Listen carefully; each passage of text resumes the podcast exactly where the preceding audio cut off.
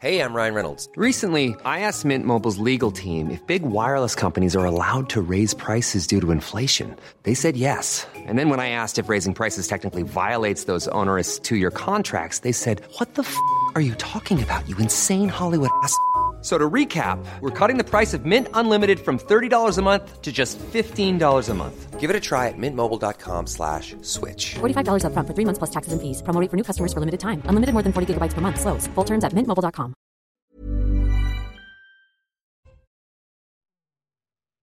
Bonjour, bonjour à tous. Bienvenue au grand rendez-vous sur CNews et sur Europe 1. Bonjour Aurore Berger. Bonjour. Vous êtes la présidente du groupe Renaissance à l'Assemblée, vous êtes députée des Yvelines, c'est votre grand rendez-vous ce dimanche. Et avec vous, nous allons évoquer euh, euh, pendant cette heure les sujets politiques et d'actualité dans un timing où le pays euh, vient de subir une vague d'émeutes sans précédent et où vendredi s'achèvent les fameux 100 jours, les fameux 100 jours du second mandat du président Macron qui prendra la parole à cette occasion. Nous serons alors le 14 juillet. Fracture, immigration, 100 jours, majorité, opposition, rôle du Parlement, les sujets ne manque pas. Et pour vous interroger avec moi, Stéphane Dupont des Échos. Bonjour Stéphane. Bonjour. Et Mathieu Bocoté. Bonjour Mathieu. Bonjour. Il y a eu une manifestation hier au Berger, euh, pourtant interdite, s'est tenue à Paris en souvenir d'Adama Traoré. 2000 personnes sur place, avec une dizaine d'élus, des insoumis, euh, des écologistes. Est-ce une nouvelle fois une façon de défier l'État? En tout cas, c'est une provocation de manière évidente à partir du moment où vous maintenez l'organisation d'une manifestation qui a été déclarée euh, illégale, qui a été rendue interdite, confirmée hein, par le Conseil d'État. On a des institutions, on vit dans une démocratie, on doit déclarer les manifestations qu'on veut organiser. Euh, et évidemment, il y a la possibilité pour le préfet de police, quand il y a un risque pour la sécurité, quand il y a un risque pour l'ordre public, eh bien, de l'interdire. Il y a une possibilité de recours. Et en dernier lieu, c'est le Conseil d'État qui tranche. Et la provocation, elle est double quand vous êtes un élu de la République. C'est une faute politique de se rendre à une manifestation interdite quand on est député? Bah, C'est pas une fin. Le problème, c'est que eux, volontairement, eux, c'est-à-dire la France insoumise, euh, utilisent cet argument-là, pas de la faute politique, mais de volontairement aller dans des manifestations illégales pour essayer de faire croire que nous vivrions ici en France dans un pays autoritaire. On ne vit pas dans un pays autoritaire, on vit dans un pays où évidemment, le président de la République et ses décisions peuvent être librement contestées, ça s'appelle la démocratie, mais où il est hors de question qu'on porte atteinte tout simplement à l'ordre public, à la sécurité et les forces de l'ordre ont agi de manière exemplaire. Selon Berger, euh, les, députés insoumis qui étaient à cette manifestation, ils jettent de l'huile sur le feu, ils veulent, euh, ils pratiquent quoi? La politique du pire après les émeutes que l'on vient de, connaître? Nous, dans le groupe, on a rebaptisé, dans le groupe que je préside, on a rebaptisé la France insoumise la France incendiaire. Euh, parce que vous voyez bien comme ça à chacun des partenaires pas à chacun, mais parce que euh, malheureusement on vit avec eux depuis un an à l'Assemblée nationale. Malheureusement. Oui, malheureusement. Malheureusement, parce que je pense que ce n'est pas une chance pour notre démocratie euh, d'avoir 88 députés d'extrême droite et d'avoir 74 députés d'extrême gauche. Et les députés d'extrême gauche, depuis un an, vous voyez bien, vous l'avez largement commenter. Euh, on a été malheureusement amené à commenter des comportements dans l'hémicycle et, hors de l'hémicycle. Vous les dans le même panier, l'extrême droite et l'extrême gauche? Je mets dans le Dites même malheureusement, panier. Malheureusement, on a 88 et 89. En tout cas, moi, j'ai jamais considéré que c'était une chance que dans cet hémicycle, on ait ce niveau-là euh, intégré à notre hémicycle et d'extrême gauche et d'extrême droite. Et après, il y a des comportements qui sont différents, il y a des mmh. idées qui sont différentes. Moi, je combats les deux. Mais par rapport à votre question, clairement, quand vous êtes un élu de la nation, quand vous vous rendez à une manifestation illégale interdite, je suis désolé, de manière évidente, vous entrez en contradiction avec les valeurs républicaines qui devraient être celles des élus. Au-delà de ça, on a vu, vous avez probablement vu l'image euh, d'Éric Coquerel qui participe à cette manifestation. On hurle autour de lui, on lance le slogan Tout le monde déteste la police, tout le monde déteste la police. Il ne, le reprend pas, mais ne bronche pas. Hum. Euh, comment qualifiez-vous une telle attitude? Déjà, la vérité, c'est qu'en France, non, les Français ne détestent pas leur police. Euh, et d'ailleurs, est-ce que ce qu'on appelle à la violence contre la police?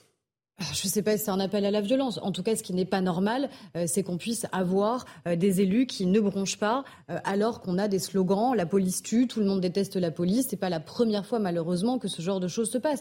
Et c'est absolument inacceptable et intolérable de venir avec son écharpe tricolore et donc d'accréditer ça. À la, à la minute où vous entendez ce genre de propos, vous devez évidemment quitter cette manifestation, mais la vérité, c'est qu'il n'aurait même pas dû être présent dans ce cette slogan, manifestation. On le connaît, il est habituel à l'extrême gauche. Cela dit, dans les circonstances, quand on sait que les policiers ont été attaqués régulièrement ces derniers temps, plusieurs violences, dans ce contexte, pour ça je me permets de reprendre la question, dans le contexte où les policiers ont été régulièrement agressés depuis environ une dizaine de jours, est-ce qu'on peut dire qu'il y a quelque chose d'un peu plus qu'un slogan là-dedans? Un appel peut-être à passer à l'acte envers les policiers moi, ce qui m'inquiète, je suis dans, un département où on avait des, forces de l'ordre qui avaient été attaquées à leur domicile. Vous vous souvenez sans doute euh, de ce couple qui avait été euh, exécuté euh, à son domicile devant ses propres enfants.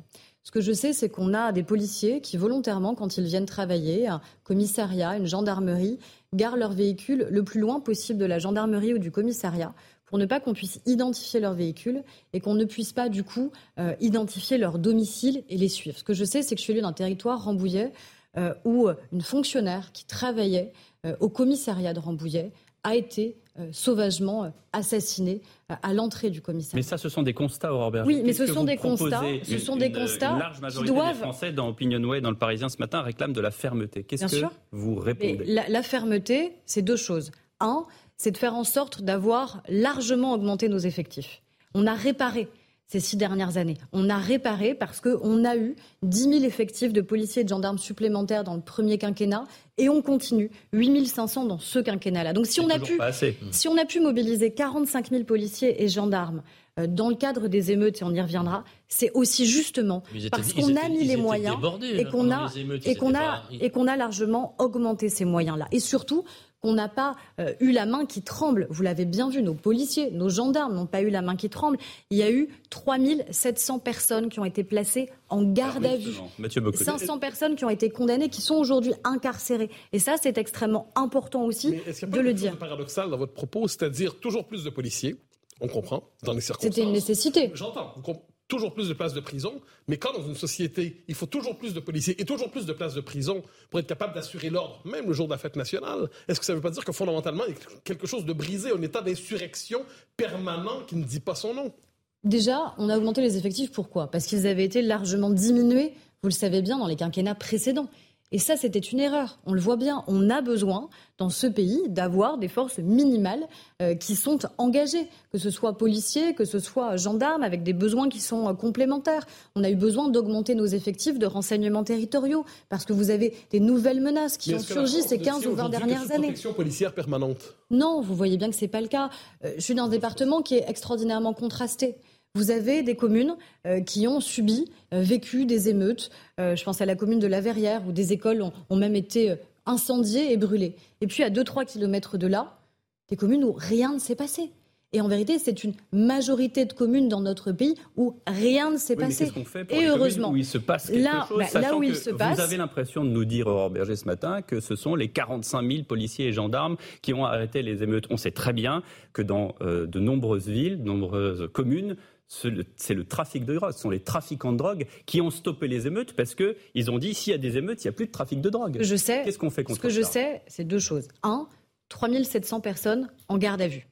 Ça veut dire que non seulement les policiers ont été extraordinairement efficaces, qu'il y a une célérité dans la réponse et qu'on a eu, et vous le soulignez régulièrement quand les décisions ne sont pas suffisamment sévères ou à la hauteur euh, de ce qui s'est produit, on a eu, et heureusement, des condamnations qui ont été très claires, euh, avec de la prison ferme et avec mandat de dépôt. Donc des gens qui, dès la nuit, ont dormi en prison. Et je pense que c'était une nécessité aussi de montrer cela. Vous parlez des majeurs et non pas des mineurs. Il y a un grand problème au niveau des mineurs, il y a une grande discussion en ce moment. Euh, Elisabeth Borne propose d'ailleurs une amende forfaitaire pour les mineurs. Est-ce que c'est pas un peu court? Est-ce que c'est la seule réponse pour l'instant que vous avez? Ce qu'il faut, c'est déjà qu'il y ait une réponse, qu'il y ait une sanction. non, mais, non, mais attendez, euh, on a vécu pendant des années, et vous le savez bien, euh, avec malheureusement une violence qui s'est euh, rajeunie de plus en plus. On l'a vu de manière euh, assez évidente dans les émeutes des derniers jours, avec des très jeunes, parfois mmh. de 11 ans, 12 ans, 13 ans, volontairement finalement envoyés d'ailleurs par des plus âgés, en se disant cela ne risque rien. Et en mettant leur propre vie à eux d'ailleurs en danger, parce que quand vous les envoyez au milieu de, de pillages, d'émeutes et de violences, c'est la vie de ces gamins aussi euh, qu'on met en danger. Ce qu'on a Donc, fait, Quelqu'un les envoie, c'est ce que vous semblez dire. Bah, je- j'estime qu'à 11 ans, vous êtes un enfant. Mm. Et qu'à 11 ans, il y a à la fois la question de l'autorité parentale qui se pose, il y a la question de celles et ceux aussi qui incitent à ça. Quand, quand on voit les violences de ces jeunes pendant les émeutes, est-ce qu'une amende forfaitaire, c'est la, bonne réponse? Les gens qui nous écoutent, qui nous regardent, ils nous disent, se foutent de nous. Là. Non, mais moi, je, je me fous de personne. Ce que je sais, c'est que pendant trop longtemps, euh, un, on a voulu mettre la poussière sous le tapis. On a considéré qu'il n'y avait pas de problème de délinquance des mineurs. Nous, ce qu'on a fait, c'est qu'on a créé un code de justice pénale des mineurs, volontairement. Et qu'est-ce qui s'est passé grâce à ça? Bah, Grâce à ça, on a divisé par deux les délais de justice. Parce que ce qu'on a découvert dans le précédent mandat, Mhm. c'est que souvent des mineurs qui étaient interpellés, qui avaient 15 ans, 16 ans, 17 ans, bah, ils étaient jugés une fois qu'ils étaient devenus majeurs, parfois des Oui, années 23 après. mois, 23 parfois des années moyenne, après. 23 mois Ça a été réduit. Aujourd'hui, on est à 8 mois. Il faut encore évidemment réduire. Mais ça veut dire deux choses. Ça veut dire à la fois que pour la personne mise en cause, il y a enfin une sanction et il prend conscience de ce qu'il a commis et donc il est directement sanctionné. Et puis pour la victime, la- l'acte de réparation, il est essentiel pour la victime. Mais quand c'est réparé deux ans, trois ans, quatre ans après, que la personne est toujours dehors et vous continuez à la fréquenter dans votre quartier, imaginez comment vous vivez. Ça, on a complètement changé la donne. Est-ce qu'il faut aller plus loin sur la question des sanctions? C'est la question que pose la Première ministre. Nous, on est évidemment complètement ouvert sur notamment la question de la Qu'est-ce que vous réparation. pensez, vous, la Première ministre et la Première ministre? Est-ce que, par exemple, sur la question qui est soulevée par de nombreux élus, qui est celle de la suppression de l'excuse de minorité, quel est votre sentiment aujourd'hui sur Europe 1 et sur CNews? Moi, j'ai. Sur ces sujets, on a vu, je pense notamment au meurtre de Shaina. Euh, Ça a été malheureusement euh, largement commenté, cette jeune femme qui a été euh, brûlée. À la fois euh, toute la question de la réputation, de la rumeur qui a pesé sur elle. Euh, Et c'est vrai que ça interpelle. Ça interpelle que euh, celui qui euh, l'a exécutée à coup de couteau, alors qu'elle était enceinte, celui qui l'a brûlée vive ensuite, ait finalement eu à la fois une peine, certes très lourde, mais une peine qui a été minorée parce qu'il a été considéré comme pouvant bénéficier de Et cette vous, excuse de minorité. sentiment, Du coup, Donc, sur ce cas-là, la question- Mais c'est toujours compliqué de commenter, Ah, vous le savez bien, des décisions de justice. Je, vous dis, moi, ma conviction, c'est que sur ce sujet-là, je considère que la peine n'a pas été à la hauteur des Mais- exactions qu'il a commises, de ce meurtre, de cette jeune femme qui a été exécutée et qui a été brûlée. Donc la question qui se pose, c'est est-ce que dans tous les cas, il faut supprimer l'excuse de minorité? Est-ce qu'il faut revoir l'excuse de minorité dans certains cas? Les cas les plus graves, celui que j'évoque, c'est évidemment absolument insoutenable. Ça, c'est un débat qu'il faut avoir Vous tranquillement. quelque chose d'important. Mais c'est pas, un- mais c'est pas un débat qu'il faut avoir dans la précipitation. J'entends. Alors, vous le savez, il y a eu une minute de silence à l'Assemblée nationale pour euh, Naël, qui est mort dans les circonstances que l'on sait. Mais corrigez-moi, mais il n'y a pas eu une minute de silence pour Shaina, par exemple, ou il n'y en a pas eu pour Lola. Euh, j'essaie de comprendre quel est le principe qui permet de dire une minute de silence pour une personne, mais pas une minute de silence pour les autres. Je ne sais pas vous répondre parce que les, minutes de silence sont décidées euh, par la présidente de l'Assemblée nationale. Euh, donc c'est elle qui, peut-être dans l'émotion, a considéré qu'il valait mieux immédiatement qu'il y ait une minute Alors de qu'il y a un parce qu'elle a rattrapé Émeric Caron qui lui aussi voulait faire une minute de silence sur autre chose. Sans doute. En tout cas, moi, ce que je sais, c'est qu'on a, et ça me paraît plus important, tenu une minute de silence à l'Assemblée nationale pour ce jeune sapeur-pompier de 24 ans euh, qui est décédé dans l'exercice de ses fonctions dans ce qui est un incendie criminel. Et je crois que ça, c'était extrêmement important que l'Assemblée puisse lui rendre hommage. Aurore Berger, l'invité du grand rendez-vous sur Europe 1 et sur CNews. On revient dans un petit instant. Retour sur le plateau du grand rendez-vous avec Aurore Berger, la présidente des députés Renaissance. Aurore Berger, tout le monde a les yeux maintenant rivés sur le 14 juillet. On a bien vu que Madame Borne allait interdire la vente euh, et le transport des mortiers, que seuls les professionnels euh, allaient s'occuper justement de ces mortiers qui sont euh, en l'occurrence euh, euh, là pour fêter le, le 14 juillet. Est-ce que c'est une réponse ou est-ce que c'est la seule réponse à euh, la possibilité d'émeutes qui pourrait intervenir le 14 juillet prochain Déjà, on ne va pas punir l'ensemble des Français parce qu'il y a eu des émeutes en interdisant, parce que parfois c'était la volonté, interdire les feux d'artifice, etc. Heureusement, dans la plupart de nos villes, ce sont des rassemblements euh, populaires, festifs, familiaux, donc on ne va pas punir les Français pour environ euh, 10 000, euh, 10 000 émeutiers. Donc évidemment, il y a des mesures de bon sens qui s'imposaient.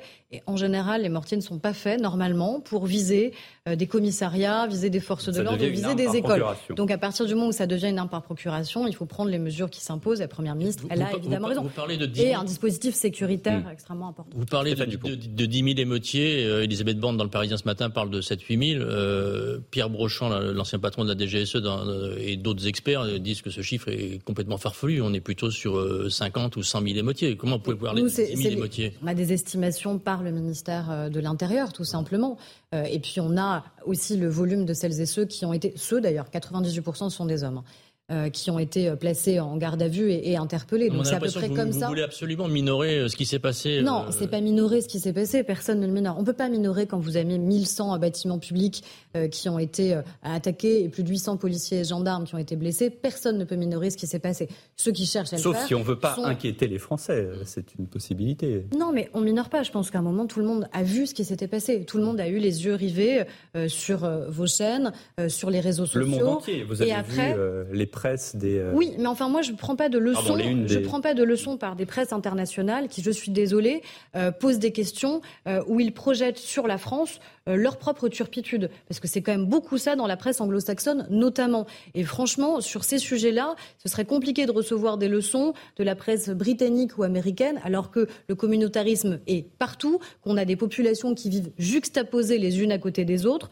Donc à un moment, non, on a et heureusement pas un pays à feu et à sang, ni un pays Ils ont, raciste. faire, ils ont le droit de faire de l'information. Ce que vous critiquez, c'est le commentaire. Non, ce que je critique, c'est que derrière, euh, quand on a par exemple sur CNN, moi j'ai un parlementaire qui a été interrogé et qu'on lui explique que la France est raciste. Mm. Non, la France n'est pas un pays raciste. Est-ce qu'il y a de la discrimination qui persiste? Oui, et on doit partout la combattre et on s'y attelle. Mais non, la France n'est pas raciste et je refuse qu'on laisse dire cela de notre pays. Alors, les- dans les premiers jours, il y avait un constat généralisé au moment des émeutes. Il posait la question des effets de l'immigration des dernières décennies et il y avait une forme d'unanimité du commentaire, peut-être des politiques, sur le fait que ça posait la question de l'immigration.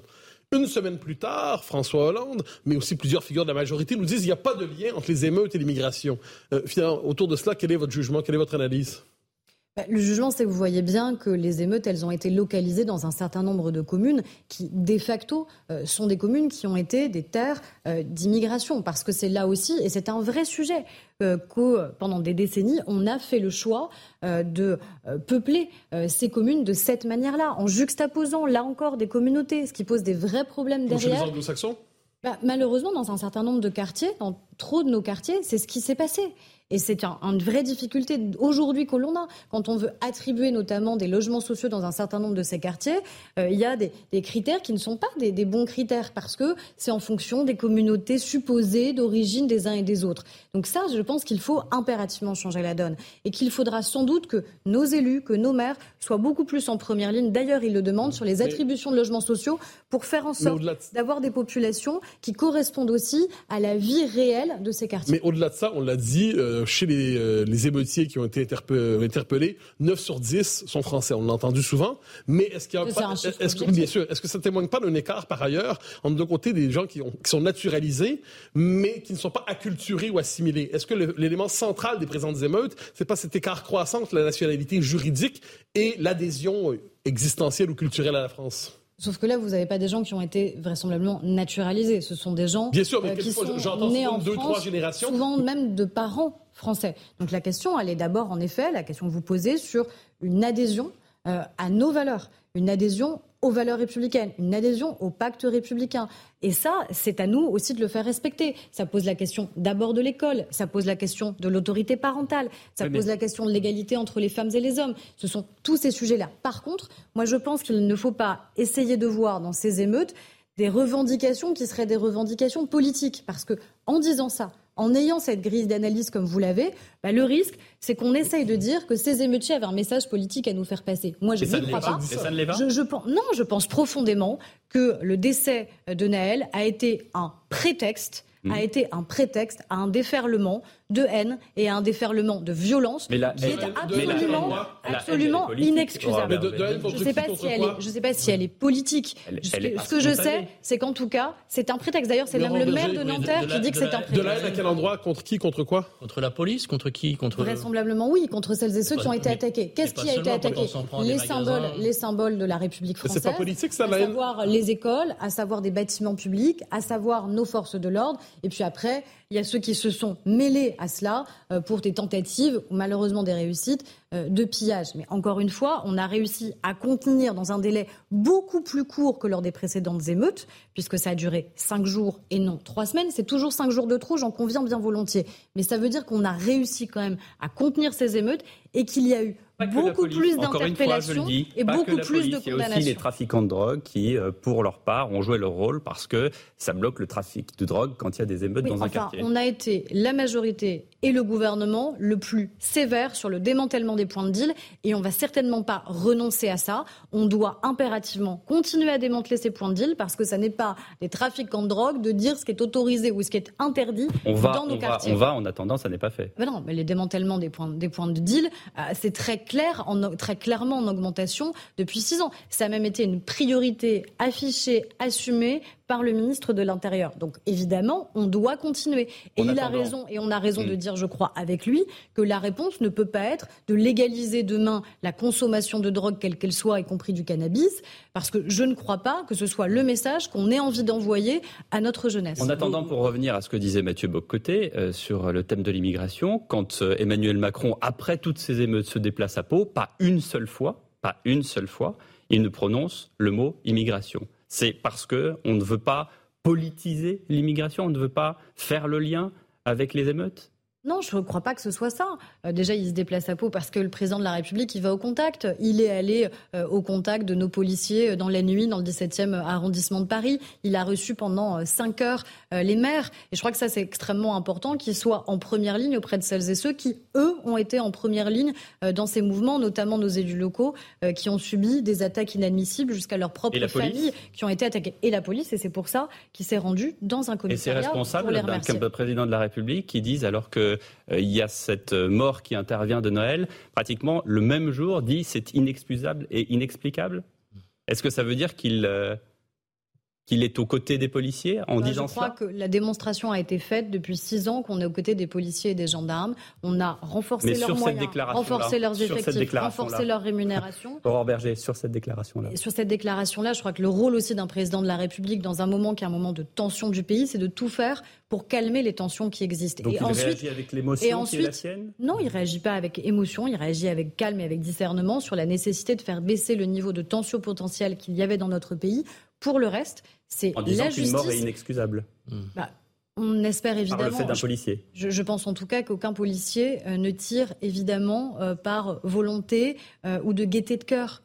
ce que je sais, c'est qu'on a toujours refusé d'utiliser le terme de violence policière. Parce que ceux qui utilisent le, terme de violence policière. l'a déjà utilisé avant de le condamner. Mais vous savez que ceux qui utilisent le terme de violence policière euh, ce sont ceux qui veulent essayer de démontrer qu'il y aurait des violences systémiques dans la police, qu'il y aurait un racisme systémique dans la police. C'est reconnu le président de la République évidemment que dans une interview sur Brut, il l'avait reconnu qu'il y avait des violences policières. Je crois qu'il a surtout largement dénoncé toutes les tentatives d'instrumentalisation, notamment par la France insoumise, de celles et ceux qui disent au quotidien que la police tuerait ou qui restent en effet dans des mobilisations et des manifestations interdites.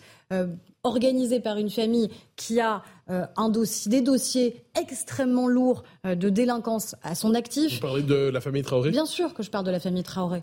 Euh, et le fait qu'ils aient été aux côtés d'ailleurs immédiatement de, la, de la famille de Naël, etc., moi, ça m'interpelle. Ça m'interpelle. On ne peut pas faire vivre ça à nos policiers et à nos gendarmes. On peut avoir chacun son interprétation. Moi, je retiens d'un président de la République le jour de la mort de Naël, il dit c'est inexcusable et inexplicable, alors que l'instruction n'a même pas commencé, ça vient de se produire qu'un président de la République, en déplacement à Pau après les émeutes, ne pose pas une seule fois le mot immigration, et au contraire, ce même jour, il se demande publiquement qui aurait pu prévoir de telles émeutes. Et l'ensemble, et vous en faites partie, l'ensemble des élus locaux prévoit le risque d'émeutes comme celle-ci depuis des années, Aurore Berger. ce que je retiens, et en effet, on peut avoir des interprétations hein, qui sont divergentes, c'est un président de la République qui a augmenté comme jamais les moyens et les effectifs de la police, de la gendarmerie, des renseignements territoriaux. C'est un président de la République qui n'a jamais faibli sur les questions de la protection des Français.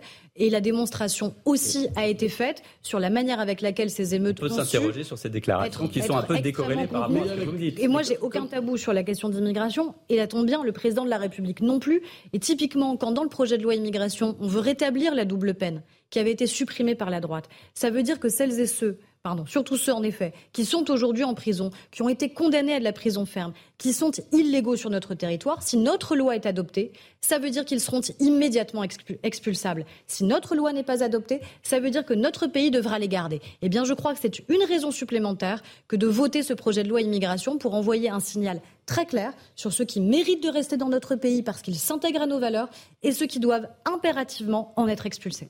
Mathieu ou Stéphanie, celui qui veut. Euh, à vous écouter, la, réponse des forces de l'ordre et du gouvernement aux émeutes qui viennent de se passer a été à la hauteur. Quand on regarde le sondage qui est publié aujourd'hui dans le Parisien, le sondage Opinionway, les Français, ils sont pas du tout de cet avis. Euh, ils réclament plus de fermeté, plus de sanctions. Euh, l'insécurité, le sentiment d'insécurité gagne 10 points. L'inquiétude sur l'immigration aussi. on a l'impression que vous êtes un peu en dessous de la main, non? Réponse courte, Robert. Réponse courte. Mais c'est normal que les Français considèrent euh, par principe qu'il faut toujours être meilleur sur les questions d'insécurité. Évidemment. Et évidemment qu'une nuit d'émeute, c'est toujours une nuit d'émeute en trop. Ce que je sais, c'est que la réponse, elle a été à la hauteur, elle a été efficace, elle a été proportionnée et qu'elle a permis, encore une fois, de contenir et de limiter ces émeutes. Une nouvelle pause dans le grand rendez-vous Europe 1 CNews, les échos, et on revient dans un petit instant. Aurore Berger, la présidente des députés Renaissance, qui est l'invitée du grand rendez-vous. Euh, on annonce depuis, euh, j'allais dire quelques jours, quelques semaines maintenant, hein, voire quelques mois, un remaniement. Euh, alors, c'est dans les cartons, si j'ose dire. Depuis, est-ce que là, en l'occurrence, avec le timing qui est celui des émeutes, est-ce que c'est une réponse? Et si oui, est-ce que ce n'est pas une réponse un peu faible, ce remaniement aux émeutes qui viennent d'avoir lieu? Je vais vous faire la réponse que vous attendez, mais pas celle que vous espérez, à savoir que ça n'est pas à moi, évidemment, de, commenter ces sujets et que c'est la prérogative exclusive du président de la République euh, et de la première ministre de savoir s'il doit y avoir un remaniement et qui doit être concerné ou pas. C'est pas à moi de le commenter. On va vous poser la question autrement. Est-ce que, euh, au bout d'un an de, gouvernement, avec ce qui vient de se passer, est-ce qu'il y a besoin d'un nouveau souffle au gouvernement? Est-ce qu'il y a besoin de deux tiers des Français dans un dernier sondage Je vous donnerai la même réponse. Deux tiers dans Évidemment, deux tiers vous pouvez essayer une nouvelle fois. Non, non, mais je ne sais pas. Je, je, pars d'un constat qui est celui d'un sondage euh, dernièrement, qui a deux tiers des Français, c'est-à-dire plusieurs sondages qui ne veulent plus de Madame Borne à Matignon. Qu'est-ce que vous leur répondez? Il faut écouter les Français. Il faut toujours écouter les Français. Il faut parfois aussi résister à l'opinion publique dans un certain nombre de cas. Euh, sinon, vous faites pas grand-chose. Moi, je l'assume. Je l'avais dit, je crois, sur votre plateau d'ailleurs la dernière fois. Parce que sinon, j'avais été interrogée à l'époque sur la réforme des retraites. vous voyez bien que si, à un moment, il faut aussi avoir un petit peu de courage politique pour faire en sorte que des réformes existent et que notre pays puisse avancer. Il y a 100 jours environ, le président de la République disait on a 100 jours pour ramener la paix, la cohérence dans le pays, avoir un pays pacifié. 100 jours plus tard, on pourrait dire que l'objectif est plus ou moins réussi. Mais 100 jours plus tard, euh, moi, du point de vue de l'Assemblée nationale, parce que c'est de là où je parle aussi, euh, en vérité, on a continué à travailler. Et on a continué à travailler sur des textes qui sont plus apaisé aujourd'hui qu'il y a 100 jours? Vous avez évidemment ces émeutes, donc forcément, euh, tout est regardé maintenant au prisme de ces cinq jours d'émeutes. La question, c'est qu'est-ce qui s'est passé en six ans et concrètement, est-ce que la vie des Français a changé et s'est améliorée? Et sur la question de la protection de leur pouvoir d'achat, sur la question de l'accès aux soins, sur la question de la planification écologique. Bah, sur, bah, c'est des, parce que vous ouvrez quand même pas mal de pages. Allez-y, allez-y sans problème. Je peux essayer, espérer en tout cas y répondre parce que je pense que c'est ça qui compte. Et moi, ce que je vois à l'Assemblée, c'est que depuis un an, on a testé une méthode qui est nouvelle et qui est différente parce qu'on est en majorité relative. Ou en minorité. Oui, bah en même temps, la majorité relative, ça veut dire quoi? C'est-à-dire que vous êtes les seuls à pouvoir faire une majorité cohérente. Vous normalement. Oui, mais c'est une majorité cohérente parce que il faut que tous s'allient contre nous de l'extrême gauche à l'extrême droite pour espérer avoir une majorité alternative. Je suis pas certaine que les Français aient envie demain d'un gouvernement qui soit formé de Marine Le Pen à Jean-Luc Mélenchon en passant par le Parti socialiste et les Républicains. Donc il n'y a pas de majorité alternative qui soit cohérente. Donc je préfère mon terme de majorité relative. Ah. Et après, on a réussi à faire adopter des textes qui sont importants. Et la question pour les Français, c'est pas le nombre de textes qu'on a réussi à faire adopter. Ce qui compte, c'est concrètement ce qu'on a fait. alors, vous, parlez, sur le vous parlez de majorité cohérente, majorité relative. Un terme est revenu souvent ces jours-ci. Vous le noterez, on parle de l'arc républicain pour désigner les partis qui sont habilités potentiellement à gouverner et ceux qui ne le seraient pas. Euh, je comprends que LFI n'est plus, selon vous, dans l'arc républicain. Oui. Pour quelle raison? Parce que, euh, regardez les premières questions que vous m'avez posées. La première question que vous m'avez posée, c'est des députés de la France insoumise qui sont allés, sein de leur écharpe tricolore, à des manifestations qui étaient interdites et illégales. Ça, c'est être membre de l'arc républicain Je pose la question. Et les filles, non. Est-ce que des manifestations où on dit euh, tout le monde déteste la police De manière évidente, non. Alors, selon l'attitude qu'ils ont eue dans l'arc républicain? Non. Pour quelle raison cette fois? Et pour les raisons qui sont celles des idées et des valeurs euh, qui sont les leurs. Et c'est pas parce que vous êtes silencieux en permanence. À la fin, regardez quels sont les seuls sujets sur lesquels parfois ils osent ou daignent s'exprimer. Parce qu'on le voit bien à l'Assemblée nationale. Il y a une règle très claire qui a été dictée par Marine Le Pen. Seule elle a le droit à la parole. Et ces députés n'ont pas le droit de s'exprimer. Quand ils parlent, ils parlent avec des fiches. Ils lisent ce qu'on leur a préparé. On parlait de Godillot dans le précédent mandat pour les députés Et ça, le euh, fait du groupe, euh, du groupe, euh, Godillot, ça suffit pour ne pas être dans l'arc républicain. Je vous assure que c'était pas le cas. Jean- Mais ceux que je vois qui sont purement, en effet, au garde à vous, ce sont les députés euh, du Rassemblement national et de l'extrême droite qui ne développent pas d'idées Mais nouvelles. parce qu'ils ne développent pas d'idées nouvelles, ils ne sont pas dans l'arc républicain. Non, parce que, mais ça c'est une caractéristique sur leur mode de fonctionnement et leur méthode. Et je, Mais je- sais comprendre le intéressant- critère qui permet de savoir intéressant si on de y est le ou noter. non. Mais à la fin, je, je persiste à penser, et je crois heureusement ne pas encore être la seule dans ce pays, que l'extrême droite française, même s'il refuse ce terme-là, de facto l'extrême droite française, ne fait pas partie de l'arc Mais républicain. pour quelle raison Moi, je ne négocie pas Vous avez donné avec de bonnes raisons pour LFI, on comprend, c'est la violence. J'essaie les, Les idées- raisons formelles qui disent vous n'êtes pas dans l'arc républicain parlant du RN. Ça pourrait être d'autres aussi. Mais les idées qui sont les leurs, Par Mais exemple. quelles Mais- idées mais Par exemple. de manière assez systématique, les seuls sujets sur lesquels ils s'expriment, c'est systématiquement les questions d'immigration. Donc si on parle Systématiquement. Non, la manière avec justement, il y a une loi immigration La qui manière arrive au avec Parlement. laquelle on en parle. La manière, mais la manière avec laquelle on en parle.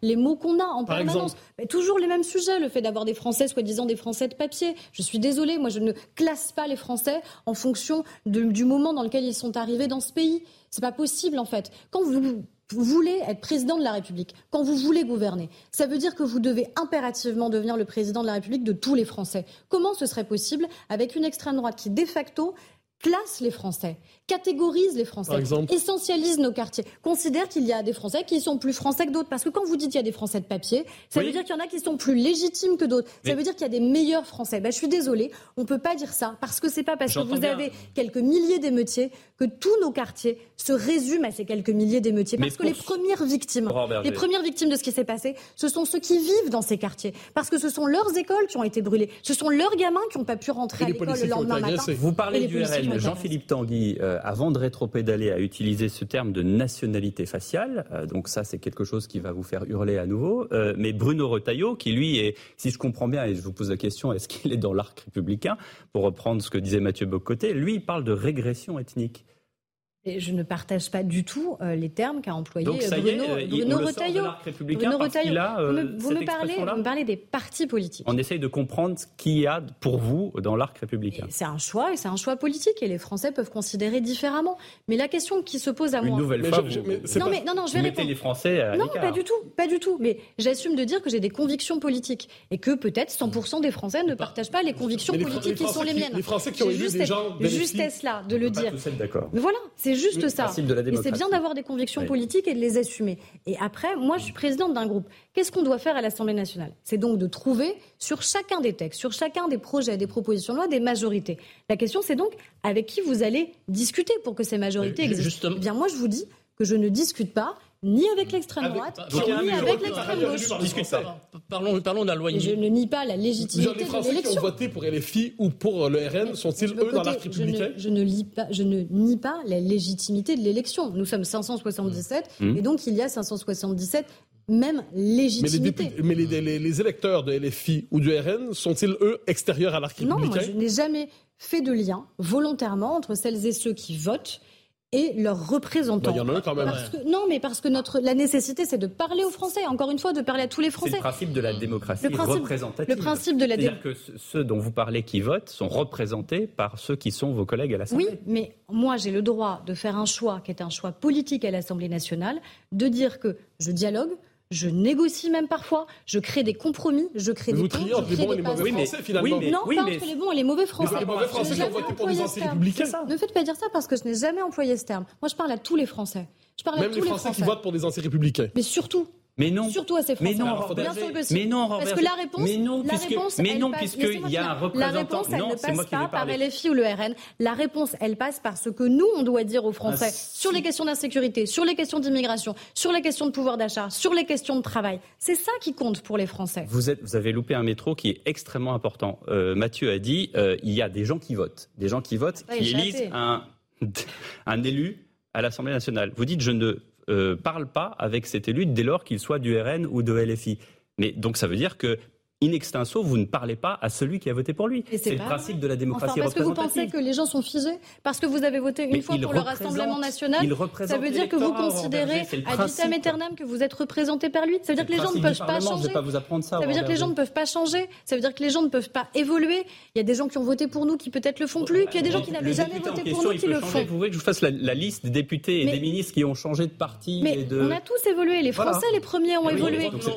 Mais moi, ma responsabilité quand je viens sur votre votre plateau, c'est pas de trier parmi les Français, mmh. c'est de parler à l'ensemble des Français. Je pense que je le fais avec un franc-parler, de mmh. manière très directe sur un certain nombre de sujets qui sont pour moi essentiels, notamment sur les sujets d'identité et d'immigration. L'expression l'arc républicain, c'est déjà trier les Français. Non, je considère, je suis désolée, que soit par leurs attitudes, soit par leurs idées, il y a des partis politiques avec lesquels je n'ai pas à faire d'accord politique, parce que je suis une femme politique, parce que je fais des choix qui sont des choix politiques, parce que je dis clairement aux Français un message aussi en le faisant. Et parce que si demain, je m'assois à la table de Marine Le Pen pour aller discuter avec elle, évidemment, ça enverrait un message politique et de dire, vous voyez, il y a une totale banalisation et respectabilité de l'extrême droite. Ça n'est pas vrai. Parce que si demain, je m'assois à la table de Jean-Luc Mélenchon ou de Mathilde Panot, ça veut dire que j'accepte de discuter avec des gens qui, au quotidien, disent la police tue. Je m'y refuse. Et c'est cette ligne-là que je tiens. C'est pas forcément facile. Peut-être que certains ne le souhaitent pas ou aimeraient qu'on se comporte différemment. Mais c'est aussi la ligne politique qui est la nôtre et que j'entends tenir. à Bruno Retailleau dont on parlait tout à l'heure. Euh, il y a une loi immigration qui est en discussion au Parlement. Comment allez-vous trouver un accord avec Bruno Retailleau, avec les sénateurs de droite sur ce texte immigration Est-ce qu'il faut qu'il soit durci euh, ou est-ce qu'il faut qu'il reste dans en l'état?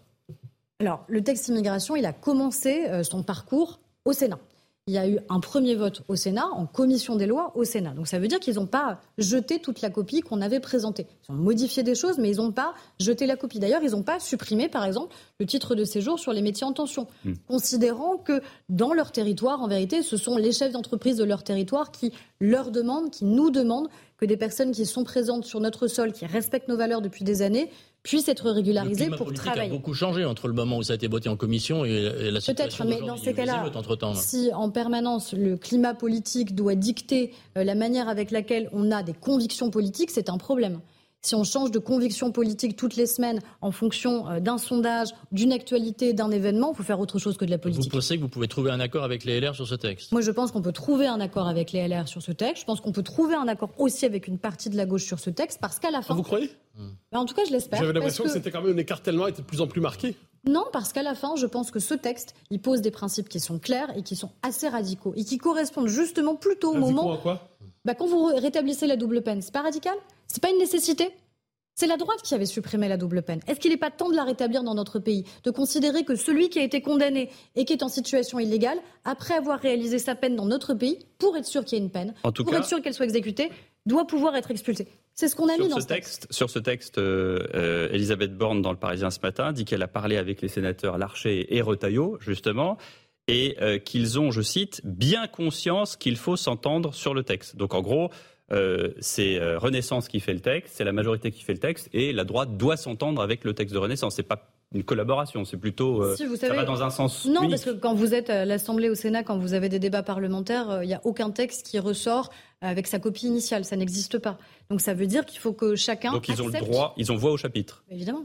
Bah, évidemment, mais ça va mieux en le disant. enfin, un compromis, c'est pas voilà ma copie, vous la prenez, ou sinon il n'y a rien. Sinon il n'y a pas de compromis, dans un sens comme dans l'autre. Ça va mieux ça, Et c'est ça qu'on doit pouvoir faire sur Merci de l'avoir dit ce matin sur Europe 1. Euh, on revient dans un instant et bien sûr Stéphane Dupont et Mathieu Bocoté auront la parole. A tout de suite sur le plateau de CNews et d'Europe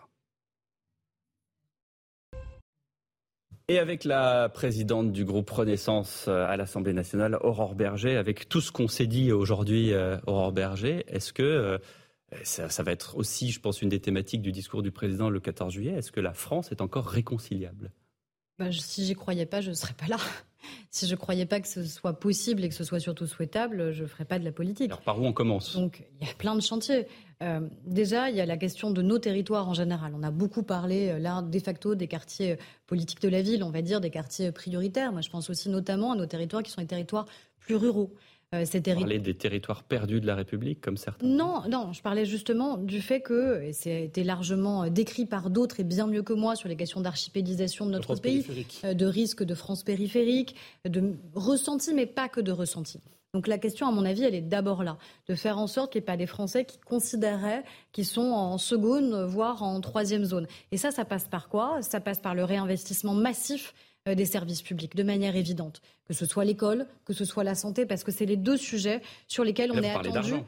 Bah, notamment, mais pas que, c'est aussi l'organisation des soins, c'est la manière avec laquelle vous travaillez euh, entre l'hôpital et la médecine de ville. C'est ce qu'on a fait pour faire en sorte qu'il n'y ait plus des charlatans qui puissent vous soigner dans les centres dentaires. Euh, ça parce que si vous parlez d'argent, vous avez vu que le président de la Cour des comptes, lui, dit qu'il faut trouver 60 euh, milliards d'économies d'ici 2027. Donc je ne sais pas où vous allez trouver. Bah, il y a à la fois des économies à part augmenter les impôts. Alors, ça n'est pas à l'ordre du jour de manière évidente. On a baissé pendant six ans les impôts, ça n'est pas pour les augmenter. Donc ça, je crois qu'il faut être très clair. Il n'y aura pas d'impôt sur les Français au regard des événements euh, qui se sont évidemment euh, déroulés. Et je crois que là-dessus, on a une ligne qui est extrêmement claire. Mais il y a des choix, il y a des priorités. Et on a assumé des priorités. On a assumé des priorités budgétaires. Euh, sur l'école, sur la santé, sur le régalien, et je crois que c'était nécessaire. Ce que vous nous décrivez, c'est des réponses de long terme, c'est des choses qui vont prendre des, années, voire des décennies. Est-ce qu'il n'y a pas une réponse plus immédiate à ce qui s'est passé? Est-ce que les Français ne sont pas en attente de, choses plus concrètes? Vous avez les deux à faire. Vous avez une réponse qui est d'abord une réponse d'ordre, d'autorité et de fermeté. Euh, ce qui est interrogé aussi sur la question de l'autorité parentale, euh, sur des nouvelles dispositions qui pourraient euh, exister si on en a la nécessité. Mais vous ne pouvez pas dire qu'il n'y a pas aussi des réponses de moyen long terme. On aura dans un an, deux ans, les premiers effets du dédoublement des classes. Ces enfants vont entrer au collège ils vont entrer au collège. Et ça, on mesure déjà les effets sur leur scolarité à l'école élémentaire et primaire. C'est-à-dire voir que tout simplement leur niveau a augmenté. Voir qu'à un moment, on a des enfants qui vont rentrer en sixième et qui vont avoir les fondamentaux qui sont absolument nécessaires. il y a eu des émeutes, la page est tournée, non. on, non. comme avant, je pense qu'il faut surtout pas faire ça. Le chantier qui a été lancé avant, non. on change rien. Quoi, non, c'est pas ce que je dis. Je, ne dis absolument pas ça depuis le début sur votre plateau. Je pense qu'il faut jamais mettre la poussière sous le tapis. Il ne faut pas se dire ça y est, c'est fini, euh, les émeutes sont derrière nous, donc passons vite à autre chose et oublions cette page-là, parce que les Français l'oublieront pas, et parce que les Français qui vivent dans ces quartiers sont marqués par ce qu'ils ont vu, et parce que les Français qui n'y vivent pas se disent est-ce que ça peut demain m'arriver? Donc il faut apporter évidemment cette réponse qui est d'abord une réponse sécuritaire, une réponse judiciaire, une réponse d'ordre. Quand on discute à l'Assemblée nationale d'un projet de loi sur la justice, on fait quoi? On accélère les délais de jugement, ce qui est quand même une nécessité quand même de réparation pour celles et ceux qui ont été des victimes. On augmente les moyens pour avoir enfin plus de magistrats, plus de greffiers. Donc ça, c'est une nécessité. Mais oui, vous avez aussi, la politique, c'est aussi du moyen et du long terme, des réponses, notamment sur l'école, qui doivent être des réponses de vous moyen parlez de réconcilier les Français. Je pense que le terme revient souvent. Euh, qui sont, quelles sont les lignes de fracture qu'il faut aujourd'hui réconcilier? Il y a une fracture territoriale, je crois que ça c'est la première, et qu'elle est beaucoup plus euh, vaste en vérité euh, que des fractures qui pourraient être identitaires. Parce que le sujet, c'est comment on fait en sorte que les Français n'aient pas l'impression qu'il y a encore une fois des Français qui tournent à plusieurs vitesses en fonction du territoire dans lequel ils habitent. Et donc ça, je crois que c'est la nécessité absolue. Et c'est pas un hasard si le président de la République a reçu les maires, parce que c'est eux, avec les parlementaires, les premiers capteurs sur les territoires. Donc ça, c'est le risque. En tout cas, le risque, il est là. Le risque, il est qu'on ait le sentiment d'avoir une fracture dans nos territoires, qui fait le lit d'ailleurs d'un certain nombre de partis politiques. Et après, il y a en effet peut-être des sujets identitaires, des sujets culturels, qui méritent évidemment d'être affrontés. On ne peut pas faire comme si on voyait identitaires, culturels. Mais vous les avez, vous, on les a largement évoqués quand on a parlé des questions d'immigration, quand on mmh. a parlé du projet de loi immigration qui doit euh, arriver et qu'on est en train de commencer à discuter, puisqu'il a commencé euh, son chemin. On en a parlé, on n'en a pas parlé dans le détail. Si on commence à aborder par exemple la question des visas consulaires, on va euh, se retrouver face à une butée. Si on euh, aborde la question des, OQTF, et vous avez eu encore un exemple avec le maire de Béziers, on va se retrouver à une butée. Il n'y a, pas de solution euh, magique pour certains dossiers. Je vous remercie de le dire. Parce que parfois, en entendant d'autres de vos interlocuteurs ou invités, on a l'impression que leur simple arrivée au pouvoir serait la solution magique. En effet, la politique, c'est un petit peu plus complexe que ça. Donc, il n'y a pas de solution magique. Quand Robert mais faut, ça, n'empêche pas de travailler ça n'empêche pas de travailler. solutions. Sur, les visas, sur les visas consulaires, par exemple, que vous avez évoqués, vous savez très bien que la réponse pour faire en sorte qu'ils reprennent leurs ressortissants, et à ce titre, je trouve d'ailleurs que la déclaration du gouvernement algérien était absolument scandaleuse, scandaleuse sur la manière avec laquelle ils ont parlé. C'est de l'ingérence étrangère ah bah, c'est une forme d'ingérence. C'est une forme d'ingérence, oui, et je trouve que c'est absolument Quand le gouvernement algérien dit, s'inquiète de la situation de ses ressortissants en France, ce qu'il continue de traiter les Français qui, sont, euh, qui ont les papiers français, tout ça, il les traite comme des Algériens d'abord. Comment comprenez-vous une telle, une telle intervention? Je crois qu'il y a une volonté de, de conflictualisation diplomatique de manière. Un peu comme la Turquie le fait quelquefois en disant euh, aux Turcs en Europe ne vous assimilez pas. Oui, et c'est pour donc ça que les- je pense que là-dessus, il faut que l'État soit puissant. Et pour que l'État soit puissant, il faut que l'État soit au clair sur ses valeurs, ce qu'on est. Il faut que l'État soit puissant dans les territoires, qu'il ait réarmé ses services publics dans les territoires, euh, qu'on soit très au clair aussi sur la pratique de la religion, évidemment, de ce qu'on a fait, euh, sur la nécessité Mais du coup, de sur la formation question des imams, algérienne- sur la nécessité qu'il prêche en français, euh, sur le réarmement de nos services euh, territoriaux, de nos renseignements territoriaux. Bah, c'est aussi Et donc les voyages, les voyages là-dessus du président de la République et ensuite de Madame Borne en Algérie n'ont pas servi à grand chose, si je comprends bien. Si Moi, on se retrouve avec cette crise diplomatique que vous évoquez vous-même, Aurore Berger, ça veut dire qu'on en est à minima au point de départ. Bah, que le président de la République se déplace est une nécessité parce Mhm. qu'on doit avoir, et on le sait bien, on a des liens qui sont euh, très intimes et très particuliers avec un certain nombre de pays, et notamment l'Algérie. Donc on ne peut pas faire comme si ça n'existait pas. Après, je crois qu'il faut être très au clair, évidemment, encore une fois, avec les valeurs qui sont les nôtres, et refuser euh, ces tentatives qui existent de, de déstabilisation. Parce Et que quand revoir, on est au cœur revoir- des émeutes et au cœur des accords violences, Post-accord d'Évian Les accords de 68, en fait. Oui, est-ce que la proposition de- d'Édouard Ça. Philippe, est-ce que vous y êtes favorable ou défavorable? C'est une question qui est juridique, qui est très complexe en vérité, parce que si vous revoyez des accords qui sont des accords binationaux, d'État à État, ça veut dire qu'on pourrait revenir à la situation antérieure. Et la situation antérieure, elle était en fait beaucoup plus souple encore euh, que cet accord. Donc c'est un vrai chantier. Et là encore, en Mais il y a effet, que deux c'est pas, pas une solution. Vous pas une répondez pas solution la question. Vous y êtes favorable ou défavorable? Je vous dis Sur le que la- principe. je vous dis C'est compliqué, certainement, c'est compliqué. oui, mais parce que le je dis la que vérité. La vérité, c'est que dire qu'on pourrait immédiatement dénoncer cet accord, Édouard Philippe l'a dit lui-même, il sait bien que c'est beaucoup plus complexe que ça. La question, elle n'est pas là. La question, elle est surtout sur le fait qu'on ait un État euh, clair sur les valeurs qui sont les siennes, sur les valeurs républicaines qui sont les siennes, ce qu'on a fait sur la lutte contre le séparatisme notamment, les réseaux qu'on a pu euh, démanteler, les commerces qu'on a pu interdire. C'est grâce à quoi? Grâce à la loi séparatisme. Et je constate, malheureusement d'ailleurs, que des députés, extrême droite et extrême gauche, n'ont pas voté cette loi. Alors que c'est une loi qui protège les Français justement de l'entrisme, des ingérences, d'un risque à un moment d'un islam qui soit un islam politique dans notre pays. Vous l'avez dit notamment sur les réseaux turcs, par exemple. Donc ça, il faut être très au clair. Et nous, on l'est là-dessus. Mais je, nous, on l'est. je reviens sur votre idée de, de réconciliation qui est, qui est importante. Vous avez parlé territorial, identitaire, et sur le plan politique. Vous me permettrez d'y revenir, mais c'est important. Vous dites, nous sommes la République. Nous sommes... euh, Non, moi, je me suis pas exprimée comme ça. hein. je- J'entends, mais si vous présentez les autres, vous dites, vous Ça, êtes les républicains, et il y a de l'autre côté les extrêmes. Quoi qu'on pense de, de ces partis, beaucoup, des millions de Français votent pour eux. Est-ce qu'il est possible, dans votre esprit, de se réconcilier, de réconcilier la France en continuant d'extrémiser, entre guillemets, des partis pour lesquels les Français votent par millions. Est-ce que l'idée du cordon sanitaire à laquelle vous tenez finalement, est-ce qu'elle est compatible avec la J'ai pas- pas réconciliation employé ces termes-là de, de cordon sanitaire. Non, mais ils existent. Certains les emploient sans doute. Moi, je l'ai pas Pour vous, il employé. ne doit pas y avoir de cordon sanitaire? Non, j'ai dit, moi, très clairement, et vous m'avez largement interrogé là-dessus, ce que je considérais être dans l'arc républicain ou pas, un peu la même chose, ceux non avec lesquels je voulais ou pas euh, qu'il y ait des accords politiques qui puissent exister. Mais la réconciliation peut-elle faire l'économie du fait de La tendre la main à des réconciliation, gens qui ne pensent vraiment pas je comme crois vous pas, mais la réconciliation, je ne crois pas qu'elle passe par les partis politiques. La réconciliation, elle passe par les idées politiques. La réconciliation, elle passe par la nécessité de parler à l'ensemble des Français. C'est comme ça qu'on progresse, c'est comme ça qu'on avance. Et vous avez bien vu Oui, mais- au cours des dernières années qu'encore une fois, les votes ont évolué. Euh, Je fais partie d'un parti qui est finalement extrêmement récent, qui s'est créé en 2016.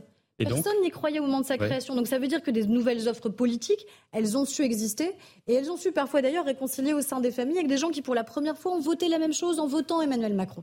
Donc ça veut dire que c'est possible. Donc la question, elle n'est pas l'organisation des partis, elle n'est pas quel parti parle à quel autre.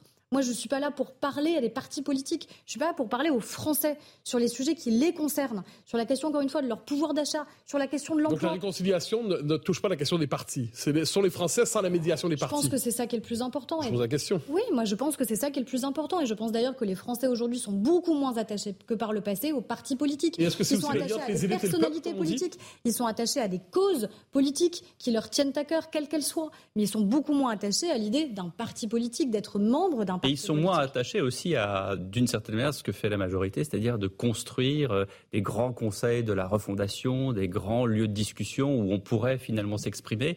Et puis à la fin, euh, c'est la montagne qui accouche d'une souris. Pourquoi ce serait forcément la montagne qui accouche d'une souris? Parce Moi, que je crois on a, pas. on a vu les dernières consultations, on a vu ce que ça a Moi, je crois que quand déjà la réconciliation, ça passe justement, et vous l'avez dit vous-même, par le fait d'arriver à mettre autour de la table des gens qui pensent différemment et qui sont pas habitués Oui, à à la être fin, dans des a- cénacles et À à la être. fin, il y a une décision.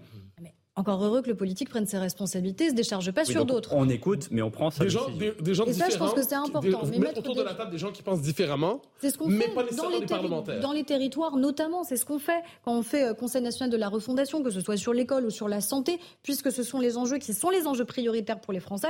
Bah, je pense que les idées, elles viennent d'abord des territoires et elles viennent d'abord de celles et ceux qui, au quotidien, sont confrontés à ces difficultés. Donc mettre autour de la table d'abord nos enseignants, nos directeurs d'école, celles et ceux qui à un moment peuvent nous dire concrètement ce qui se passe dans leur salle de classe, euh, mettre autour de la table à la fois les praticiens euh, hospitaliers euh, et la médecine libérale, oui, je crois que c'est aussi comme ça que vous avez une part de la solution et c'est pas juste quelque chose de descendant avec une décision qui s'imposerait. C'est d'abord parce que vous avez tout ce terreau qui existe du Conseil national de la refondation, c'est un des outils que vous pouvez après mieux légiférer et mieux prendre vos décisions. En tout cas, moi je crois que la réconciliation, elle peut pas ne pas faire l'économie, encore une fois, d'accepter de se parler tout simplement, principe assez basique dans une démocratie, dans une république, mais je crois qu'ils sont nécessaires. Un tout dernier mot. Non, Mathieu. non, la, la- la- la réconciliation, la refondation, ça vient quelquefois avec des symboles qui permettent d'unir les gens.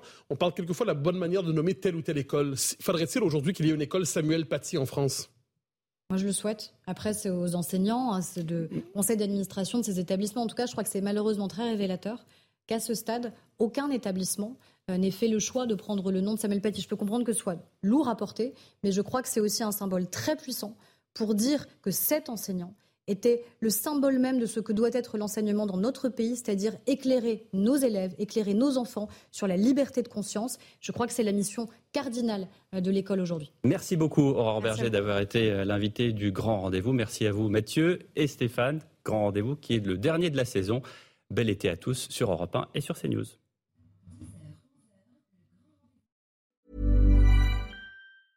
Even when we're on a budget, we still deserve nice things.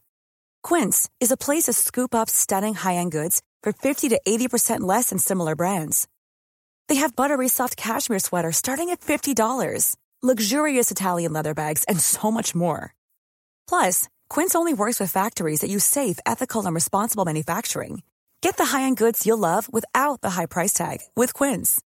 Go to quince.com slash style for free shipping and 365-day returns.